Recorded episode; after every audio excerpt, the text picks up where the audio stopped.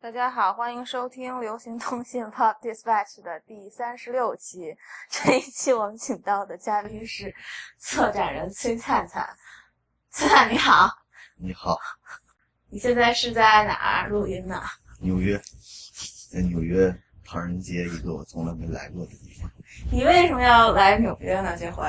无聊，没事儿干。哦，没事儿干就得换个地儿待着。你在北京，就是空气也不好，卫生也不好环境也不好，然后就待着觉得没事儿干。无聊的时候就会做展览，但是最无聊的时候就不一定不会做展览，因为展览会让一个事儿变得更无聊。但是纽约就会很新鲜，你在这里能来到一个唐人街，到一个楼里涂着黄色的墙，特别像缅甸啦、印度啦那种感觉。就是下午逛广场的时候，我看到有一个印度特别奇怪的教，然后我觉得那个教在广场上宣播他们宗教的时候，那是那个音乐 store 那些唱歌的那些人。就特别奇怪，你就觉得美国是一个移民国家，在这样的地方，在纽约一个，我记得以前有个电影叫《北京人在纽约》，里面有句话：如果你爱他，就把他送到纽约；如果你恨他，也把他送到纽约。就纽约这个地方，它是一个我 挺喜欢这个。你可以进一段音乐，《北京人在纽约》。可以啊，就是你 想进一段音乐吗？不用吧？我觉得那个 刘欢唱的什么“千万次我呼唤你”，啊，我觉得那那都是挺个人感情的，但是你觉得你来到一个城市的时候，这个城市最好的地方，就像在中国，可能我最喜欢的一个城市是是北京。为什么喜欢北京呢？就是一个城市可以允许懒惰，可以允许肮脏，可以允许所有的所谓的贪婪、堕落等等很多。因为你比如说，在中国这样一个国家里面，一个主要是有农民文化和城乡结合部的文化构成的一个地方。就如果说你在一个县城里面你不工作，大家会觉得你是一个盲流，甚至来说你在一个县城里面你一个女孩抽烟，大家会觉得只是作风有问题。就是中国还是一个保守，然后农业那现在在。北京看见有人抽烟，还是有大爷会觉得你是作风。那可能会，但是它的包容度相对来说更好一点儿，而且它要比你比如说像上海这样的城市，我就很讨厌，因为上海这个地方就是拿腔拿调的，就是我最讨厌的一种感觉，就是一个人我有好多女朋友可是上海人，呃是上海的，我觉得挺可能有些人会挺好，但是我们说的这种文化现象就属于。你这种说法就属于不会聊天的说法。什么叫不会聊天的说法呢？就比如说，你说北方人能喝酒，他马上跟你说一句：“那北方其实你继续说，你别跑题了，继续说，你为什么不喜欢上海？我觉得这就是一个原因啊。嗯，就是总有会总有人一定要给你一个关于一个城市的标准答案。没有标准答案呀。对呀、就是但是有些人会觉得某个地方，就比如说上海就有一种腔调，这个腔调就是脱的衣服弄个大露背，插点羽毛就嗯哼水个哩，然后 这是这这这种所谓的，我一直觉得是这种交际花的所谓的高档 party 的那种舞会，挺无聊的。你们艺术圈不是有很多这样的舞会吗？有啊，但是贵圈，就如果说你把它当一个段子来看，跟听相声似的，你觉得这个事儿特别逗。但是如果说你真的很正经的去觉得自己是他的一员，就是我觉得特别特别奇怪。这个奇怪就是说你你你你你想啊，就是一个人他妈的生下来是一个挺动物的一个人，我们除了人刚生下来只有动物性，人就是动物，物呀。对吗？就是但是所谓的高级动物就是 进化嘛，你能不插我话吗？你知道我聊天的时候特别不喜欢别人说话，明白啊，吗？我就特别喜欢插话。那你可以插，你行，你继续继续。没事，我们先把插话的这个话题说啊，就是聊天不就是这样吗？因为你做一个哎，聊天是大家都得说话，你不能，你是这种一说上就不让别人说话的人，所以就要插话。所以说一般别人都不太愿意跟我聊天儿，我这人聊天儿就这样，你知道吧？聊天儿就这种风格。你把那些小记者都聊傻逼了。没有小记者、大记者，我觉得就是说，其实就是你要来占用我的时间，那 OK，或者我占用你的时间，那两个人肯定要时间有一个调和，要么我说，要么你说，两个人共同说，我觉得你得看你到纽约，大部分时间都是你在说。你说相声嘛，就一个捧的，一个逗的嘛，大家没啥事儿嘛，好，对吧？然后，因为你这种插话会把会让我觉得我前面想说这事儿就就就就忘了，忘了我要说啥。好好好，这是我的邮件。啊就是你想啊，就是你在一个地方待着，就这个地方呢，你比如说我在北京五环外，我住的那个地方，他妈的很魔幻。为什么魔幻呢？他住在就是草场地，一街之隔就是一个外来人口比较多的地方。我们那个地方住着他妈的各种灰房子，挺高档的感觉，大家有觉得挺挺好，挺好看的，而且生活环境相对来说也不错。然后在那个地方呢，你就会觉得，哎呀，反正就是待着就是待着，那个地方有好多待着的人。就你在县城里面呢，找不到同类，你你因为你们在县城里面待着，要么是赌博，要么是打麻将，要么是干点啥。但是在但草场地不是县城呀。那北京它有这种地方在，就草场地是不是县城？因为我觉得你一直在给我用一种概念提法，就概念提法就聊天就属于不会聊天嘛，不会聊天的人就属于像你这种，就是你比如说，你说你说一个事儿的时候，他一定要给你找一个一一个框框和标准。说话哪有啥框框和标准，就互相浪费互相的时间，我觉得没啥事儿，对吧？大家也也不知道要说啥，其实我也不知道要说啥，但是你总得说吧，就比如说。你看前面你说这第三十六期，那就有前面三十五期就有好多人说了，虽然我也不知道他们说啥，但他们肯定说了一些就是废话。这个废话包括比如说想说的话是一种废话，不想说的话也是一种废话。然后反正就是就是你总得干点啥，就干点啥呢？就比如说你喝瓶矿泉水儿，你站在马桶前面等尿，也算干一个事儿，对吧？还有目的。有行为，有方式。我稍微打断一下，我可以插插入的时候，你再跟我说，我可以插话啊，你就继续讲。啊，就是，就是，反正，就是所有的事儿，就是在北京，因为长时间处于那种，有一段时间特别忙，忙叨忙叨的，也不知道忙叨啥，然后就是忙展览嘛。你看你没经过同意，你就插话了，一个属于就是。我跟你讲，老师，我想提个问题，是这样吗？就是不是啊？就是你特别像一个中国人的逻辑，中国政府的逻辑。就你我跟你讲道理的时候，你一般要给我讲国情；我跟你讲国情的时候呢，你又给我讲政治；我跟你讲政治的时候，这是错误类比，你又给我耍流氓。错误类比，但是错误类比，但是问题是，你说出来的话又不会成为名言警句，有啥对不对的？谁会每句话都要奔着真理去呢？您继续，您继续。那不挺累的吗？就是反正我觉得，你每天每天有二十四个小时，二十四个小时呢，你和所有人都一样，然后嗯都会有，比如说今天是八月二十八月几号？八月十九号，八月十九号纽约时间八月十九号的晚上，就是全世界的人有没有时差都会有二十四个小时，但是呢。有些他妈的系统呢，会让这二十四小时变得有意义。什么叫有意义呢？就有些人认为，我二十四小时做了什么，做了什么。通过每个人在对二十四小时时间的理解、分割、使用，来划分人的区别、人的属性，甚至来制造财富。我觉得这都挺无聊的一个事儿。就是归根结底，这个世界上很多事儿，本质上都是大家互相消耗，然后互相浪费浪费。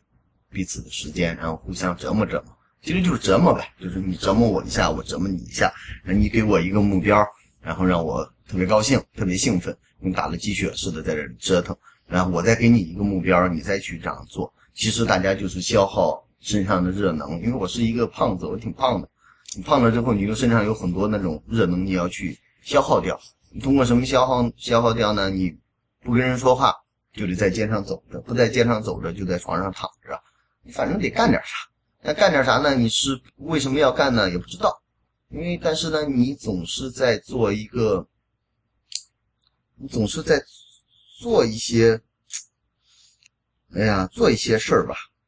但是做啥事儿，嗯？啊，暂停一下，这段剪掉，他在回他的工作微信。说吧，你刚才说哪儿了？忘了记得说哪。嗯我说话也没啥你就说北京没啥主题，没啥重点，因为其实主要是说话的时候跟刚才说的一样，也是没目的。啊，就是我用一个小时的时间说了一个没目的的事儿，然后我也拥有了一个小时，别人也拥有了一个小时，只不过是我这个一个小时在别人看来可能听起来索然无味，可能听起来觉得得不到什么意义，得不到什么结果，因为人有个习惯，总要希望。当他把时间给予另外一个人看一个电视、看一个电影、看一本书的时候，总希望这个人是先知，能给他点什么。其实也给不了啥吧。这个东西就是大家互相，刚才不是说嘛，互相折腾折腾。就你看完一本书，它树立了你一个伟大的理想。就是我小时候看《钢铁是怎么炼成的》，我记得瓦尔奥斯托洛夫斯基里面玩尔可查金说的那一段，就是说，你觉得最酷的是，就当当当老师插一句啊，保儿可查金太搞笑了。是挺搞笑的，但是你知道这种你几岁看？老师再问一句，你几岁看的宝儿可查金？十几岁吧，嗯，就是那个时候你觉得两个东西最吸引你，就是那种苏联文学的毒害，就确实有。一段呢是当博尔可扎金拒绝东尼亚的时候，你觉得为了革命的事业，我马上又想起来王小波写的当年的那个黄金时代，他忽悠陈清扬给他上床的时候，说我们就在草地上说我们是为了伟大的友谊。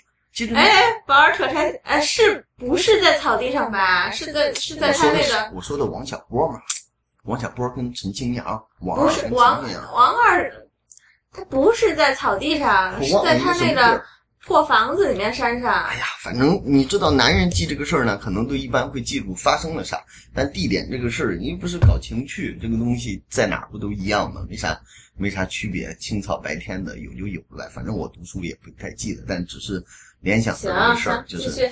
就你就想那种东西很，他很牛逼，那个牛逼就是说他妈的你，你就想他们。后来我觉得那种心理是有一点儿点儿那种性虐待的心理在里面，就是一个女孩儿要求你跟她来一下，然后呢，她以各种革命的理由拒绝了你，然后这就有点儿你马上又能想起来那种中国的革命电影，一个人他妈死之前说的最后一句话一定是他妈的党费交没交了。然后什么这些话，你就觉得他妈的挺牛逼的，就那种用老师，党费交没交是焦裕禄说的吗？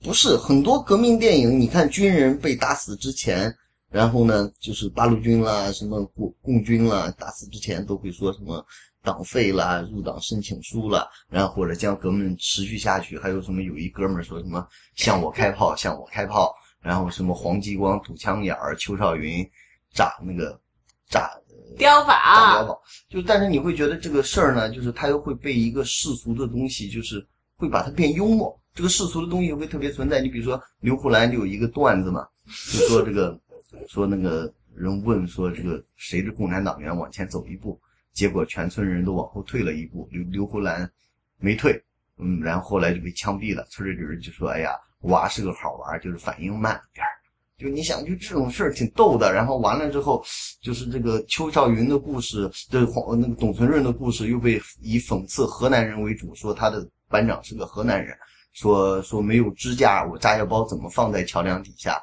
然后他班长说有那个有胶，一拖就粘上了。后来他临死之前喊的说。河南人都是王八蛋，因为因为他妈是双面胶，你知道吧？就是把手也粘上，就这当然这都是讽刺了，这种讽刺很低级。但是这种低级，你就觉得你怎么知道那么多这种事儿？就是这种低级，你就觉得呢，它又是一种逆反心理，它同时呢又是一种真正的世俗本身就是很幽默的一个段子。为什么是？你想，当年毛有一段话说，大体的意思啊，做一个这个对人，就是做一个这个那个那个那个什么高尚的人，做一个纯粹的人，做一个脱离了低级趣味的人，做一个那个对人人人人民有益的人。就是其实你想，这种革命当年的灌输是很强烈的，但是直到我们这一代人身上还有，就是我们说点儿就是不着边儿的宏大的事儿，就是我记得我看最早的关于天安门的那个纪录片儿，里面有一段话，开头就是说，就是毛的思维依然活跃在这个国家的很多人的血液里面。为什么？因为我们从小接受的教科书，嗯我们从小接受的教育都跟它有关。而且中国人有一个逻辑，就是活学活用。这个活学活用，就是其实就是毛的那一套逻辑嘛。毛那一套逻辑就是它其实很吻合中国的他妈的农民的那种造反逻辑。农民造反逻辑就比如说，你看蒋介石当年发了那么多传单宣传国民党，然后毛就六个字嘛，大土豪分田地。老百姓都明白了为什么老百姓明白了？老百姓觉得他妈的这个东西就是就是抢嘛，就是没钱变有钱，然后也不需要劳动，直接就抢，然后抢了之后大家都他妈有钱了。因为抢是一个特别愉悦的一件事儿，所以我刚才会说为什么就是就是北京这个城市有意思呢？就是说它会让你保留身上很多大家看来很恶劣、很堕落，甚至来说很盲流、很他妈的。二流子的那种品性，但这个品性又是生命中特别愉悦的东西，就跟你就是你说你抢一个人多愉快，就每个男人在小时候都会想过那种指挥战争啦，然后抢个银行啦，干什么呢？我小时候我记得就专门画过一张图，那时候还在上高中，研究怎么抢银行这个事儿，没实施过，但是你会画图啊，你会想怎么抢啦，几点钟在哪里跑啦？老师，请问。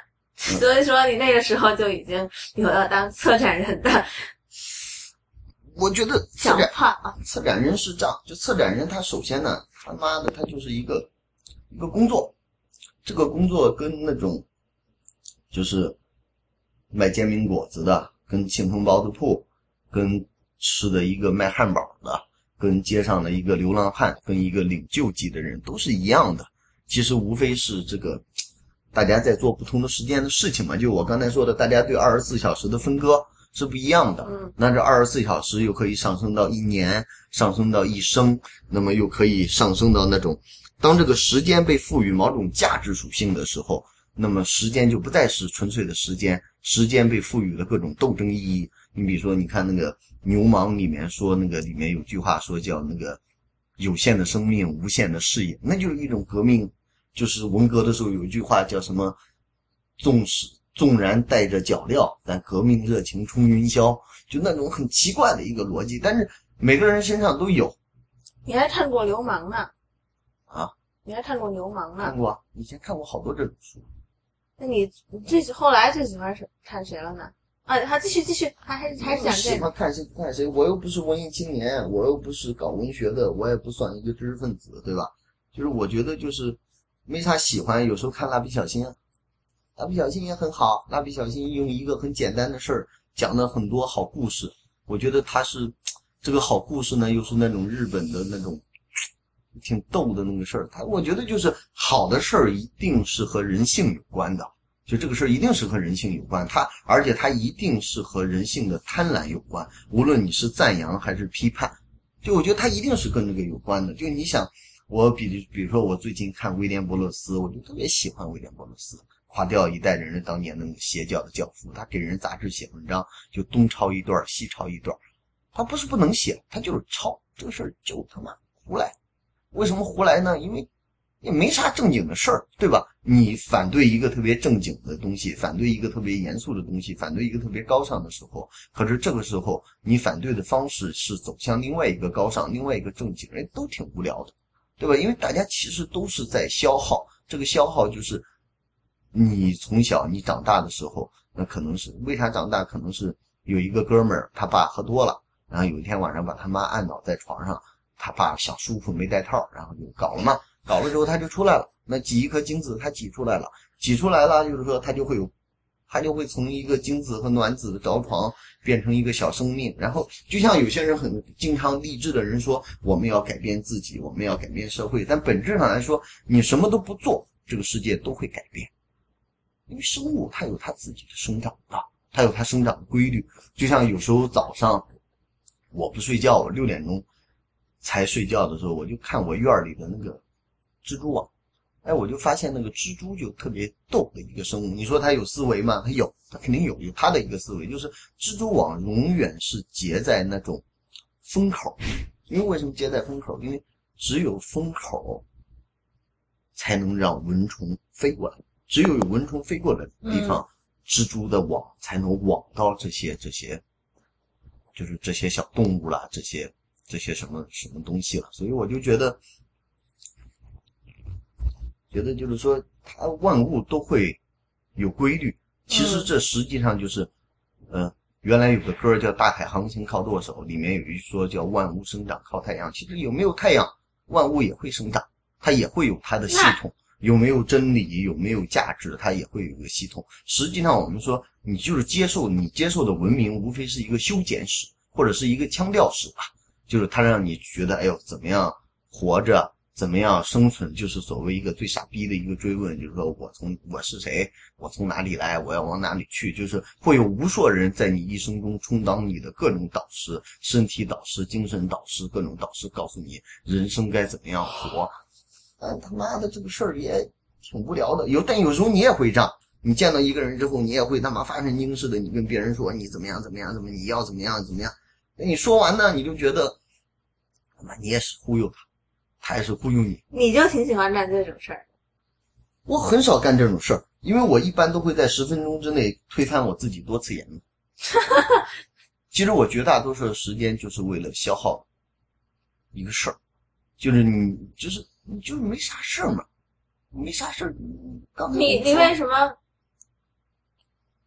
？OK，你什么时候开始想当策划人的呢？没有什么时候，你这样问法就属于艺术人生问法，你又不是朱军采访，还要讲一段小时候痛苦的经历，这个东西谁说要讲小时候痛苦经历对，就是不是一切当下都包含对历史的某一个反应，不是说历史就能回照我们我没这么。说呀。对，是你没，但你的潜意识中是有这个价值判断，就你一定要找一个早你年你，干嘛非要就是来就是先先入为主的来说我的潜意识呢？因为你插话了，你不插话我就不会这样说。其实我这样说的原因，主要是我在抗议你插话，好，继续。对吧？你这样不对我说，了，我举了手了呀。举手我没同意嘛，举手你等于说你这个东西你逻辑不对了。好，继续，你讲你的。你跟强奸似的，你不能说你把裤子脱了，人就同意强奸了，对吧？这个东西我自己在家里，我光着衣服我不穿呢，不代表我同意你你搞一下这个事儿，那不一样的，那是对吧？这这这这这是一个基本的逻辑问题嘛，对吧？虽然我这个逻辑也是胡扯啊，呃但是你你总得填充一下时间嘛，对吧？你跟我说要录一个小时我没说非要录一个小时，四十分钟到一个小时。啊，对，四十分钟，那我再送二十分钟嘛，我就一个小时了嘛。嗯，对吧？反正我也无聊，也不知道说啥，我就说点啥。就是，反正呢，就刚才说的，就是，如果我特别正经的要回答你这个问题，我为什么想起来做策划人？我没想过我要做策划人这件事儿，我就做了一些事儿。别人跟我说：“哦，你这个是搞策划的。”就像你我刚才说，我小时候制定过一个抢银行的方案，然后你就说：“哎，那你当时就埋下了策划人的种子。”有啥？我操，这个东西就无聊嘛。无聊就是人都会有这种想法，因为因为你总是想能在自己的想象里面对这个世界所有不适应的东西做一个自己适应的调整，于是你就会有规划，你就会有幻想。就比如说，当你没钱的时候，你就想，哎呦，我要有一个亿，我怎么花？我要有十个亿，我怎么花？然后这个时候你就会想，反正是心里想着吹牛逼，那为什么不直接想一千个亿呢？那可能你又会想个一千亿、千个亿。就绝大多数时候，我们我觉得我做的很多事儿。都是那种，那种就是发生了就发生了，它当然它有它发生的依据，也有它发生的理由，但是这些理由和依据并不是一个我没同意，并不是一个，就是，就是就是，它不是一个第一段决定的，因为是发生导致的发生。就像我刚才说的，发生导致的发生，简单一点就是，当你想到一个事儿。你住在五楼的时候，你想我能不能住六楼？当你想到六楼的时候，你想那我能不能住在二十楼？当你想在住二楼的时候，你想我能不能到一百楼？那这个时候你问我为什么会发生一百楼这件事儿，不是因为我一开始在五楼，因为我在五楼的想法仅仅是去六楼，就是我一开始本来就是想做一个事儿，这个事儿就是我想，哎，那大家几个人，我上大学的时候几个人闲着，闲着咱就一块儿做个展览呗。为啥做展览？就是。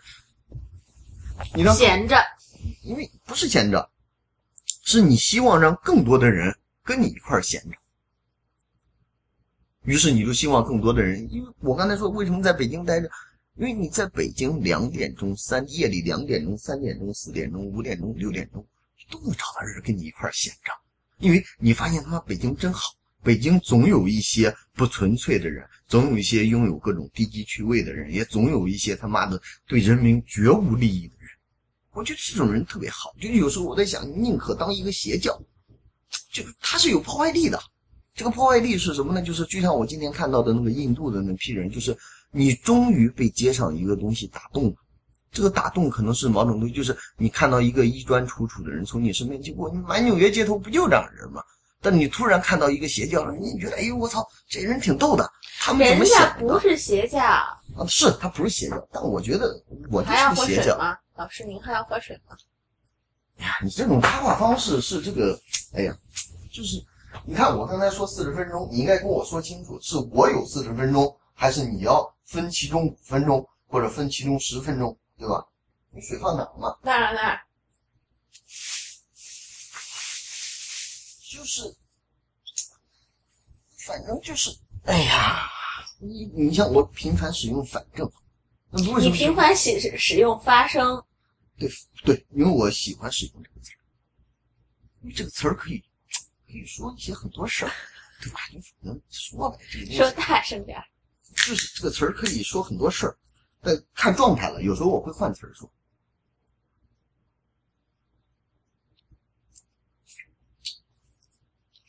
因为绝大多数的时候，我我觉得我在绝大多数的时候，就像我刚才说的一样，就是，嗯，就是你做完一件事儿，就很具体的讲，你做完一件事儿了，你可能写完一个方案，然后但是呢，你又不想睡觉，于是呢，在你能睡觉的时候，可能是早上六点，于是你又想，我两点钟办完事儿了，我干啥呢？又得有四个小时想你到底要干什么。那这四个小时呢，那又不是一个一个那种那种那那那种，就是不是一个特别方便的时间，因为它不是白天。白天的话，你可以到街上溜达溜达，当然晚上你也可以溜达。就白天会有更多的人，你可以去参与他们的事儿。比如说，你可以到一个服装店里问问，哎，你这个衣服多少钱啊？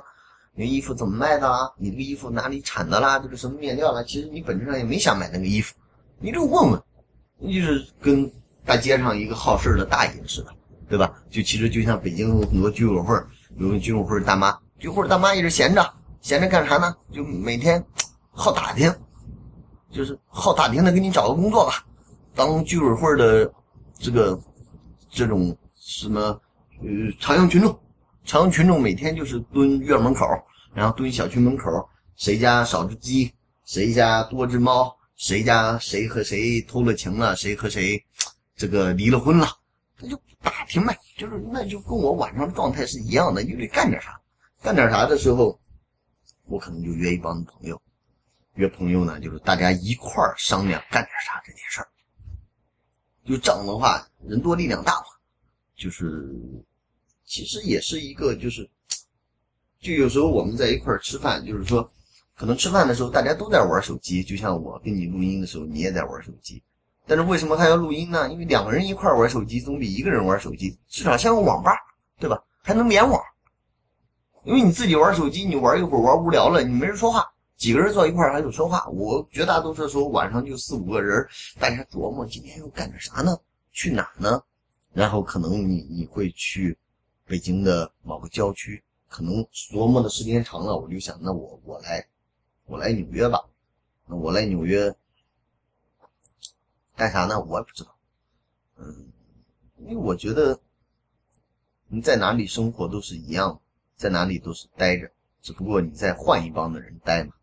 就是以前有一帮朋友，然后现在到纽约也有些认识的人，然后呢，你就跟他们待待，听他们聊聊一些别的事儿。因为我身边绝大多数的朋友，已经我们常年耗在一起，已经基本上话都说了十几篇了，就是来回感觉一年前说的话重新再倒出来，但是大家都会假装特别有趣的在听。为什么有趣呢？因为大家也无聊，因为只有在无聊的时候，你会希望有一种有趣状。其实大家只是在表演一个有趣状嘛，就你讲的好好啊，你讲的好逗啊，你讲的好幽默啊，你讲的好他妈无聊啊。就是，但是这个时候他只要有件事儿看，他在思考你这个话讲过没讲过，于是他的脑袋运转了，他终于找到一个事儿。就当你碰到一个骗子的时候，你在思考这个骗子是不是在骗你的时候，这个骗子都给了你一件事儿，就是让你在思考，你在甄别，就你在甄别的时候是能找到自我的。其实绝大多数的时候，我们就是通过这种方式来，来来来，来来来找自我。因为我认识北京的一个哥们儿，我觉得他挺逗的。然后他每次喝醉酒之后，他最喜欢跟人说的一句话是：“请叫我元首。”哎呀，我就觉得那个哥们儿好，他妈一定有过人之处。为什么有过人之处？就是我我一直有一个，这不跟冯小刚那电影里面那个什么巴顿将军，那个英达演那人就想当巴顿将军，这个人就想当元首。因为，嗯，我我觉得就是我一直有一个逻辑，就是我可能会喜欢一个很好的人，也可能会喜欢一个很差的人，但是我是坚决不喜欢那种特别平庸的人。就平庸是什么？就是他妈的大街上这么一看，啊，千把个一样的脸，有着一样的欲望，有着一样的想法，有着一样的节奏，甚至连时间分割的节奏都是一样。就几点睡觉，几点起床，然后于是呢，为了证明这个事儿有效，然后呢，就还得说这个健康，这个有助于那个人类的科学。绝大多数的时候，我觉得都是为了证明自己干的一件事是多么的正确。其实有啥，这个东西有啥正确不正确的嘛？所以本质上我说就是说，当你认为你在街上看到一个印度的一个教，这个教你不知道它是什么教，你也不知道它的教义是什么，但是相对你所熟悉的教，你觉得它可能是一个很奇怪的教。终于绕回印度教了。但是你会觉得这种奇怪他妈的特别扎眼，因为你终于看到一个在你的。在所谓的抒情一点说，茫茫人海的街头，有一哥们儿突然做了一个特别奇怪的动作，就是，喂，这就有点像那个，像你去，你去街上逛街，你总会被长得很难看的和长得很漂亮吸引，但你是没有太多的时间去看一些长得平平的人的，因为无论从视觉上还是从你的心理预期上，他都跟你的想法不太吻合。所以我觉得，就是，因为我我我我不知道我为什么会这样想，也不知道我为什么会想这些问题，因为绝大多数的时候，我是为了想一件事儿，而要去想一件事儿，你总得想点啥吧？你想你的脑袋里面没有除了你在做梦的时候，就像可能大家会说，那你说就比如说我这样说话。很多人会觉得你他妈你太装了，我操你这种讲话就是为了他妈的不正经，就是装，就是装一种套路，玩一种逻辑。你这搞设你设计了，你设计了你说话的方式，很多人跟我这样说话，但我后来觉得，哎呦，大家不都是搞设计的，对吧？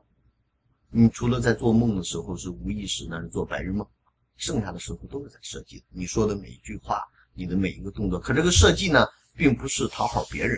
你的设计呢，其实只有一点，就是你希望自己让这个游戏游戏的程序可以进行下去，就是有点像超级玛丽似的，就是你过了第一关，你要打第二关，过了第二关，你要打第三关。于是它有一个升级概念，这个升级概念就是你给自己一个问题，最好这个问题是一个无穷洞，然后它就可以让你在里面搅啊搅啊搅啊搅。所以又回到刚才说的，就是这个行为本质上也是一个折腾的行为。嗯，就就是大。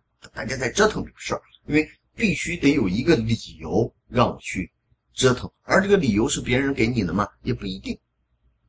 当然，它是有别人诱发，但是别人给你一个东西，你可以选择很多种。实际上，你是选择了这个理由，然后来做一件事儿。所谓的依据都是被选择的。就像比如说，你插我的话，当然这是你不对了。但是我可以选择沉默，我可以选择让你插话，我可以选择让你舒服和不让你舒服。但是我选择了不让你舒服，于是我就得给自己一个，这就是一个依据。这个依据就是我要让你不让不让你舒服，于是我就说了这一段话。这这这这这个事儿，这事儿就就是这样，它就是一个，就比如说你你看，有时候我听郭德纲的相声，哎，我觉得挺逗的。就他讲的那种特别幽默，那种幽默呢，又是一个很低级的那种幽默，就至少知识分子是是是这样觉得。但是我一直不认为这个世界上有什么绝对的高雅，有什么绝对的高尚？听过费玉清讲段子吗？看过吗？我听他唱歌，我就不想听他讲。我操，他讲的黄段子可牛逼了，好，继续。黄段子有啥牛的？这个东西就是意淫嘛，就口淫嘛，对吧？就口淫嘛，黄段子就是嘴上讲爽了。一个人怎么老？就我以前别人问我，你怎么看一个男的老了？很简单，到五十岁的时候，一个男的都会说：“哎呦，姑娘小啊，哎呦年轻啊。”只要一开始想年轻和小，基本上就老了。就他对美的概念已经是有年龄决定了，就他已经失去了那种雷达的能力，就他就变成了一个固定的他妈的制导，就追一个东西啊，找死里弄，就就就就就是这样，就是。因为你现在这个举手，我为什么觉得不想回答你这个举手？因为你问的话，无论你怎么问，我都会乱说的。所以我觉得你不要试图去解决任何疑惑，也不要去试图说有任何反问，因为你正问反问，我都会说一些特别奇怪的话。行，你继续。OK，我喝口水。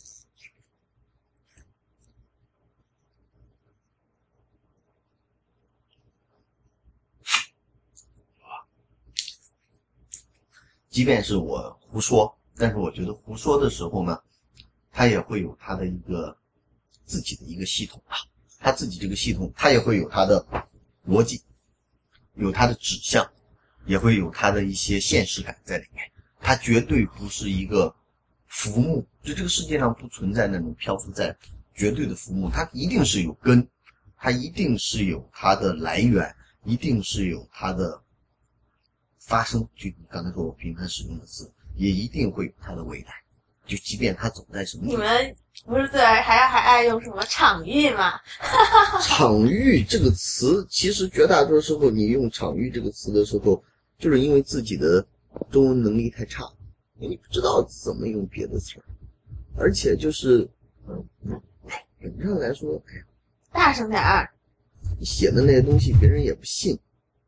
你用啥词儿不都是一样的？让大家都不信，因为其实别人不是信你说的话，他只信对自己的利益。就即便这种利益是精神利益，就像他读一本书，他觉得一本书没营养。就像昨天你跟我说，你说那个、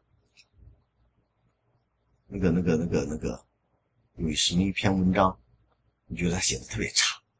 我看了我也觉得写的差，但是我觉得。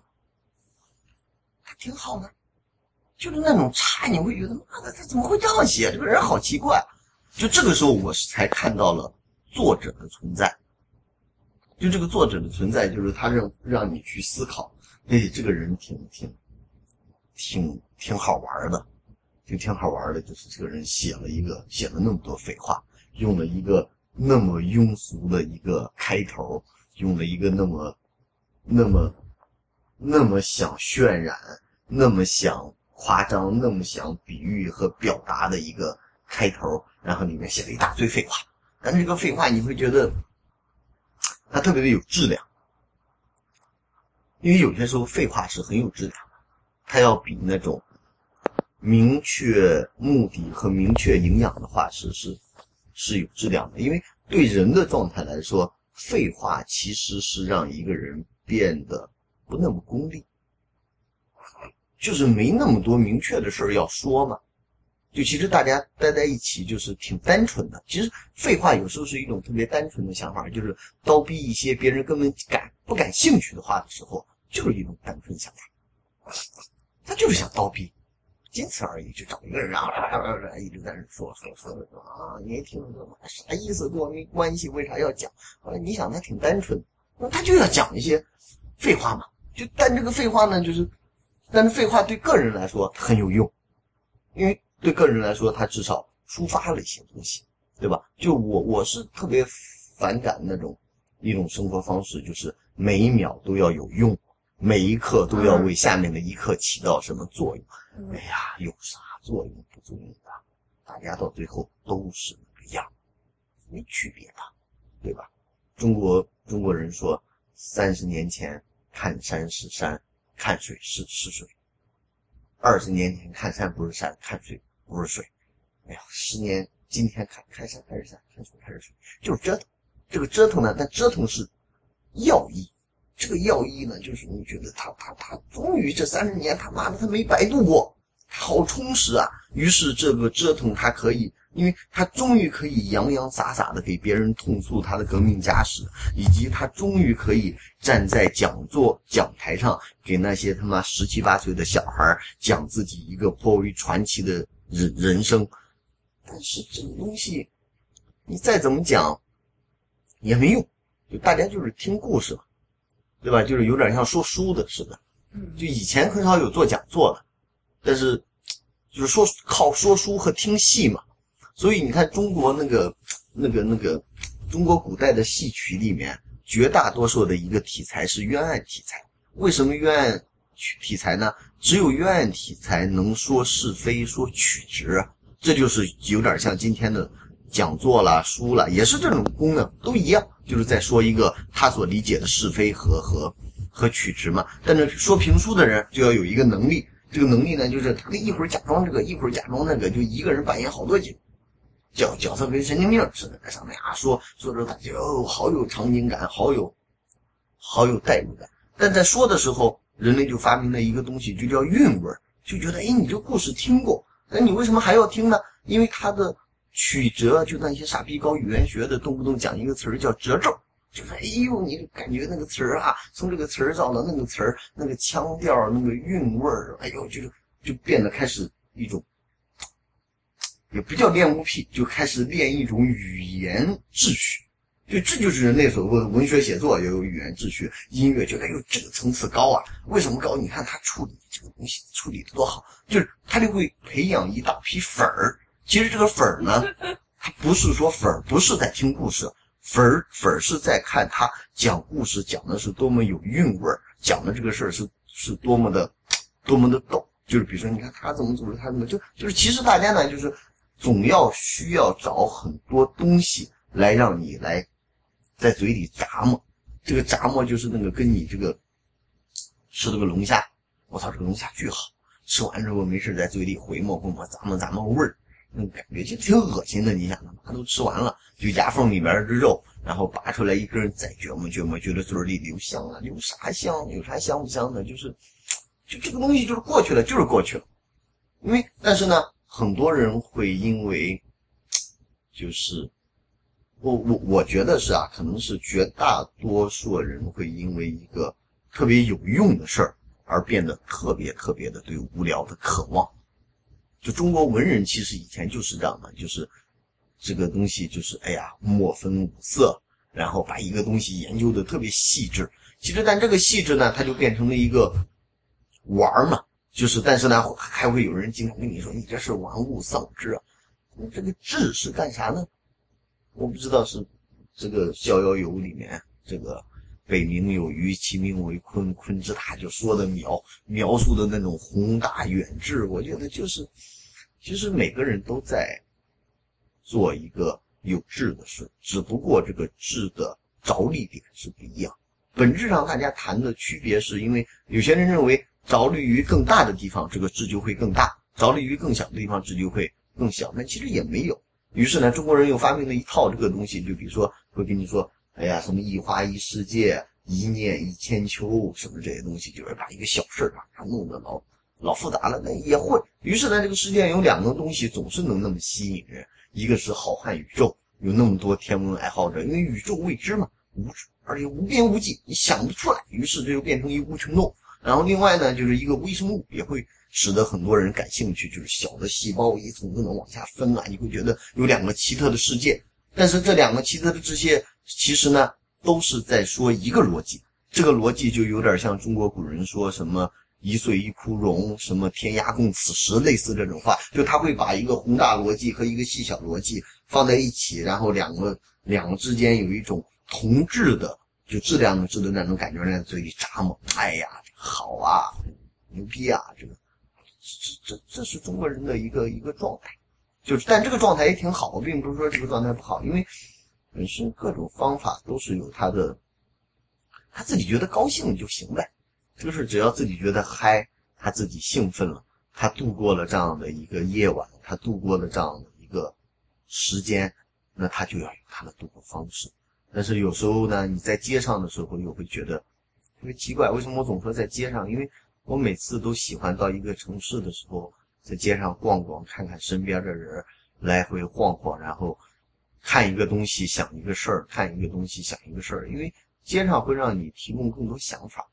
因为你在家里，其实你看到一个冰箱，冰箱我都琢磨好几年了，你也琢磨出来，琢磨不出来啥花了，它又不是个宇宙，对吧？但是你到街上，你总会看到一些陌生事物。但你家里不可能突然门一打开，呼咚又飞进来一冰箱，呼咚飞进来一洗衣机，不可能的。你家里东西毕竟来说可能变，但是它相对来说它是稳定的。然后呢，但是在街上呢，你就把自己放到了一个未知状态。你因为你不知道对面是谁，但是你在家里这个家。家是人的意志的最小的呈现一个空间，就是买不买东西是由你决定，但你站在时代广场的时候，谁来来不来不是由你决定的。于是你所经历的所有的变化，都是实际上是把自己的决定权放出去一部分，你自愿的加入到一个交汇地，这个交汇地是各种决定拼在一起，以及各种偶发的咔咔咔咔咔咔拼拼拼，然后你在街上你能。看到奇奇怪怪的，然后或者是正正经经的各种的事、各种的人，然后你又从各种的人、各种的事里面，然后想到了各种各种相关的事物，或者是相关的相关的逻辑嘛？这就有点像说的什么什么什么那个话叫什么“读万卷书，行万里路，阅万千人”一样，就是。你总是在在在遭遇一些事情，这种遭遇呢，其实对遭遇这种东西的喜欢呢，当然又跟你你我刚才说的小时候那种，你想就是你看过钢铁是怎么炼成的，你也看过中国很多那种接受的那种传统的，就是无论是政治的还是历史的各种奇奇怪怪的限制与教育，它会让中国人变得很分裂。因为这种分裂呢，其实是本质上来说，就是一个渴望安全感的国家，但实际上呢，人的骨子里面又有一种对安全的一种拒绝。这这这这就一个状，就像有点我们经常说，你在西方很多社会，哎呀，你说哎民主多好，民主多好，会有很多人跟你说好他妈毛啊，无聊啊，枯燥了，因为安全，就它有一个特别安全的制度，每个人。分了一块一块你在什么地方，在什么地方？但是在中国这个社会社会里面呢，很很肮脏，很变态。这个变态呢，就是说中国人是有他妈各种奇奇怪怪的、奇奇怪怪的想象力的。就他既有你的愤怒，但是同时又因为这种愤怒，你又在这里面有很多很多各种奇怪的兴奋点。就他是在一个掠与被掠。施与被施的一个情况下来回，来来来回折腾，这也是我为啥出来晃一晃，因为老在一个状态里面，我觉得吧，就是我住五环外，其实我我都不觉得我自己住在北京，我觉得我住的是农村嘛，五环外就这样的地儿嘛，就是，然后我每次晚上五环和六环之间，嗯，对，那是一个活动，然后晚上呢，我跟朋友一起开车去后海，去三里屯，不是因为那里时尚我们才去。就你哎，你说这个地儿，这个人好多好逗啊！这些人大半夜的还在这里喝酒，然后还那么兴奋，然后各种人都有。你觉得哟，我操，这他妈可能是是是是是是是北京。你待的那个地方也不太也不太是北京。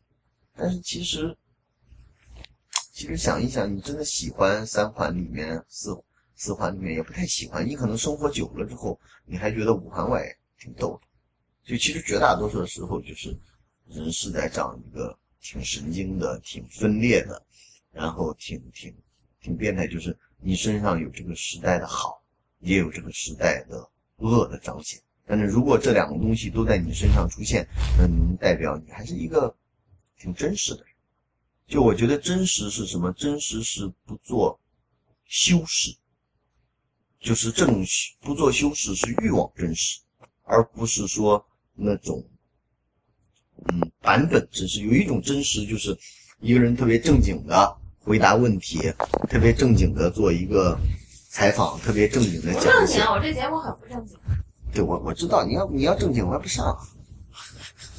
我一般都选这种不正经的人合作合作，因为因为其实你说这些话的时候，你的脑子里面是没有任何中心思想的，也没有任何彼岸。至少说，我不知道这一个小时之前的，如果十点钟开始，我十一点钟说完，我十点钟的时候我是不知道十一点钟我会说什么的，因为他他我就说，这是我刚才说的，为什么是一个开始导致另外一个开始，然后再导致一个开始，就是我不知道我的中心思想是什么，但是呢，你会很很自由，但是这个自由里面也有焦虑，这个焦虑就你说一段你不知道往下说啥的时候，你就会开始。换一个话题说，然后换一个大的话题说呢？如果观众在你这一个小时里面听不出来啥中心思想，观众觉得操他妈浪费时间了，他怎么没没给我当先知？有很多观众是在跑步的时候听的，所以说挺好。对，就是我觉得跑步也不好，就是我觉得跑步我不如给人唱个歌，是不是？你这个东西就是，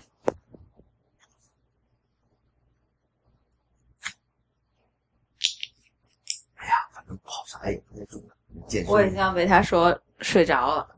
嗯，说睡着了好啊，说睡着了就可以不工作了，就可以睡觉，对吧？就是我绝大多数时候晚上就是两点钟之后的目的就是什么时候把自己弄困了，什么时候睡觉。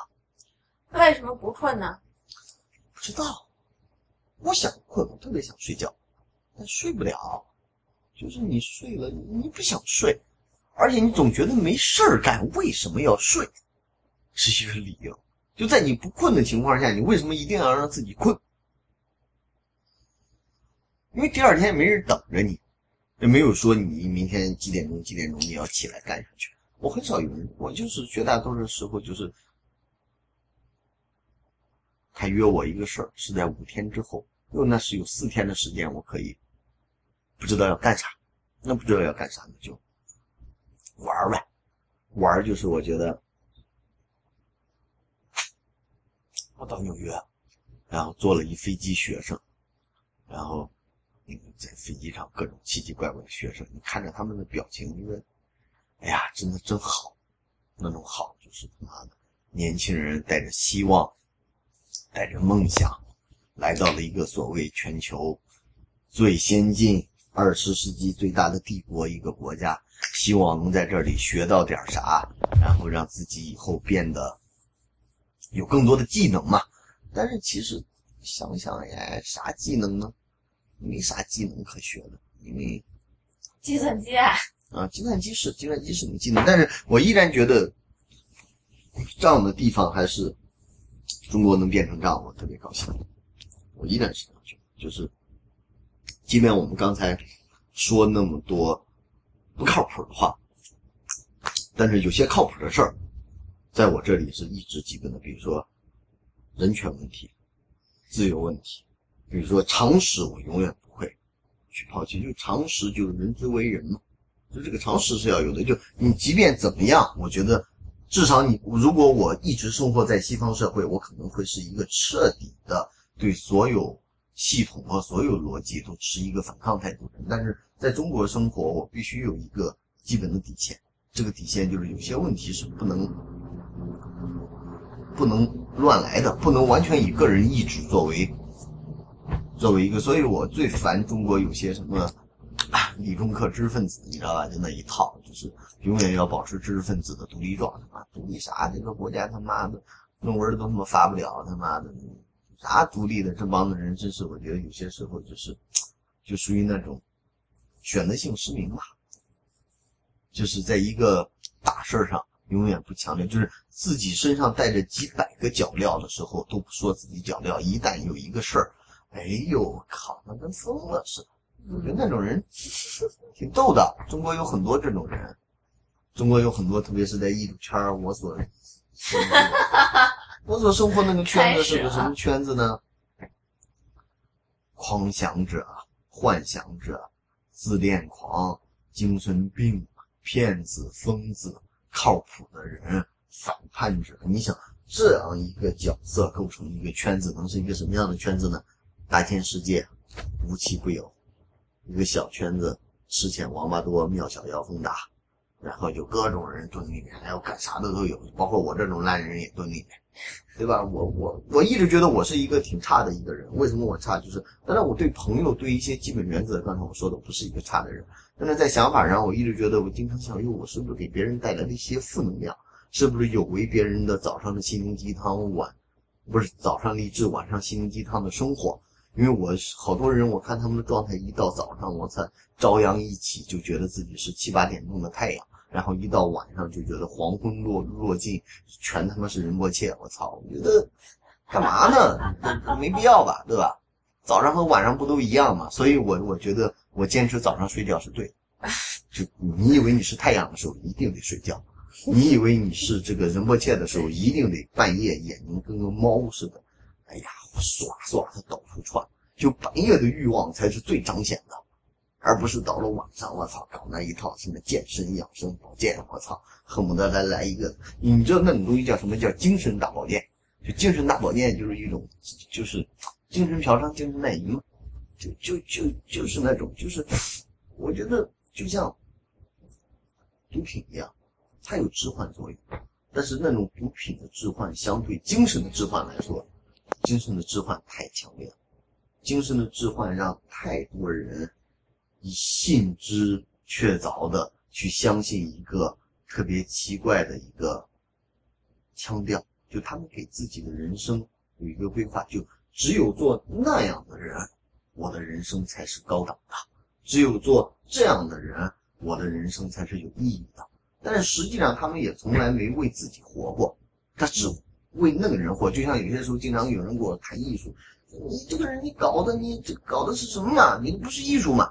你要说你不是艺术，他说你不对，你这个你不搞艺术，你老在艺术圈里面搞什么搞嘛？你占用我们资源。但是你有时候在想呢，就我一直强调的一个理论，就是说你你说艺术不能被这个绑架，不能被那个绑架，但其实。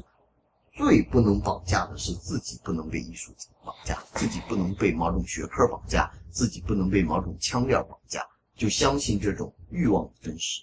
这种欲望的真实就是说随机的，就是这个东西跟玩一个转盘似的，飞到哪算哪呗。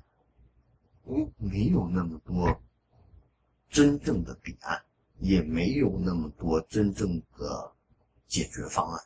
绝大多数时候，我们仅仅是为了。制造问题，然后再假装解决问题，然后再假装制造问题，再假装解决问题。但其实也没那么多问题可解决，也没那么多东西可可制造的。我觉得就是就是一个很自然的状态。这个自然状态就像我刚才说的，即便没有太阳，万物都会生长，所有的东西也都会有变化。文化系统也好，精神系统也好，它不是一个实用系统。我们不能把精神想得太实用，它一个很虚的东西。因为绝大多数我们在讨论一个精神问题的时候，很多人会跟你这样辩论那样辩论。实际上，当他辩论的时候，他希望精神具有某种实用价值的属性，就他会给你找论据、找论点。但其实精神是没啥实用性的。这个东西就是人在无聊的时候发明了一个东西，这个东西让你去折腾。折腾完了，并美其名曰给其以精神，然后就实际上是自我撒圣光嘛。就我觉得就是就那种自己给头上加一个光环，那这个光环是什么呢？拽着自己的头发往天上飞，能飞得起来吗？飞不起来了，因为你没你又没个着着着力点。那精神的着力点一定是和自我的欲望，一定是和和他人的失控关系，一定是和和他人的偶然性遭遇所导致的。嗯。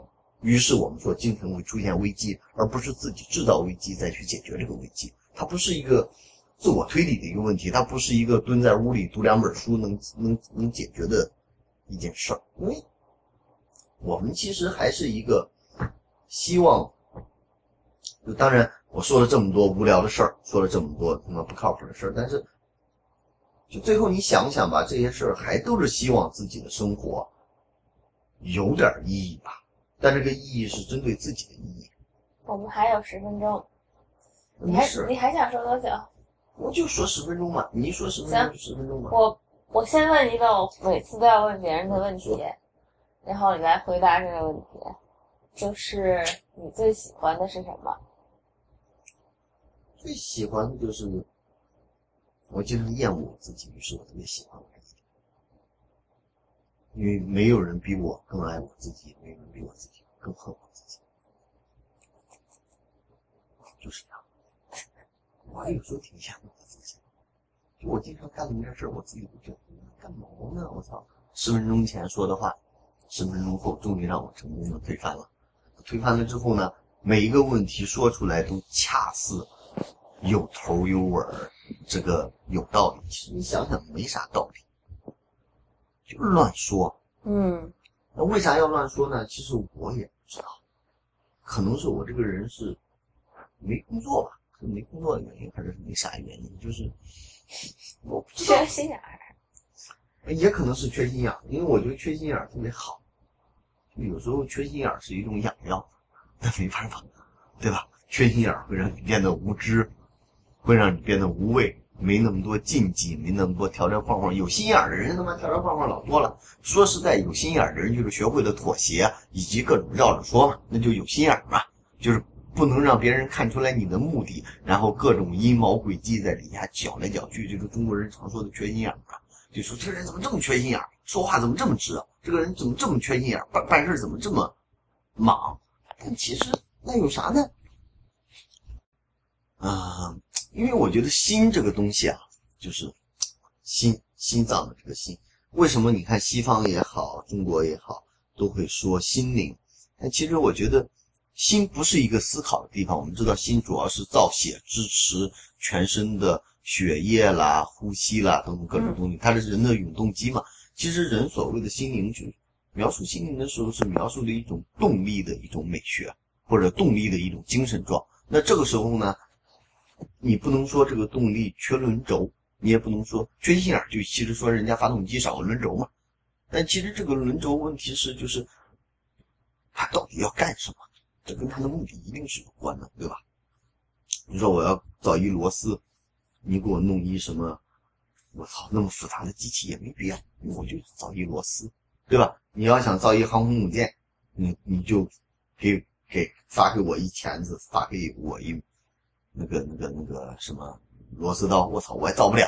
就是这个东西，就是就是我们实际上缺不缺，只以目的作为论，不以机器本身作为论，嗯嗯嗯嗯嗯，对吧？这这个事儿就是这样。虽然我说的是一个歪理邪说了，但是我绝大多数时候不就是在说歪理邪说？我们要做的事儿，对于我来说，我算是一个搞艺术策划的。搞艺术策划不就是把原来的一个道理和原来的一个说法，把它改变了？嗯那改变的方法，中国人、中国和西方都常说一个对抗、抵抗、破坏，那就是歪理邪说。就是在正统人士看来，这个事儿你怎么能这样说呢？因为正统人会有一个标准答案。正统人认为一切合乎要合合乎一个大众不是大众法，就主流法则嘛。但是我这里没有主流法则，没有主流法则的话，那肯定就是就歪理邪说嘛。你现在可以随便问问题了。啊，我都被你快说睡着了，你让我问问题，真是的。那你今年，我问一点艺术人生问题，今年这些展览里面最满意的是什么？目前为止，来的个展吧，啊，为什么呀？因为我觉得艾薇薇在中国作战，那绝对不是一个艺术的事儿，嗯哼，它是一个 当然，历史和政治的时刻吧。嗯，就这么简单，不需要说太多了。嗯，好，行，差不多了吧？没啥差，这怎么这我说我们今天录的差不多，怎么能结束呢？那你继续这不。才刚刚开始吗？好，行，继续。其实没啥要说的，我就是逗你一下。哎呀，但是我觉得你你你住的这个地儿挺好玩的啊。行了，开始，我们结束了哈。呃为什么结束呢？我们可以继续聊聊。好，我先睡一觉。你睡觉的时候，我丈我等于说是一个很好的催眠药。这个东西不很好吗？访谈嘛，不就是这样？也不叫访谈，哎，咱俩这个叫啥？叫播客，播客是啥意思？我问你几个问题。哎，咱现在换一下，我问你几个问题。行呀。为什么做这个播客？就觉得好玩儿。什么是好玩？好玩儿就是好玩儿呀！比如说好玩，什么？你不是说说废话有意义吗？这就是有意义啊！佛说哦，你说说说废话是一件很真诚的事儿。我们说说废话很有意义。你说了呀，说是说了吗？嗯，对，你说说废话是一件。那你倒带着我听一下。哎呀，但我回去再说了。真的吗？在录没在录的时候怎么倒呀？哦，不能倒，啊真的。啊！好，就在这儿结束。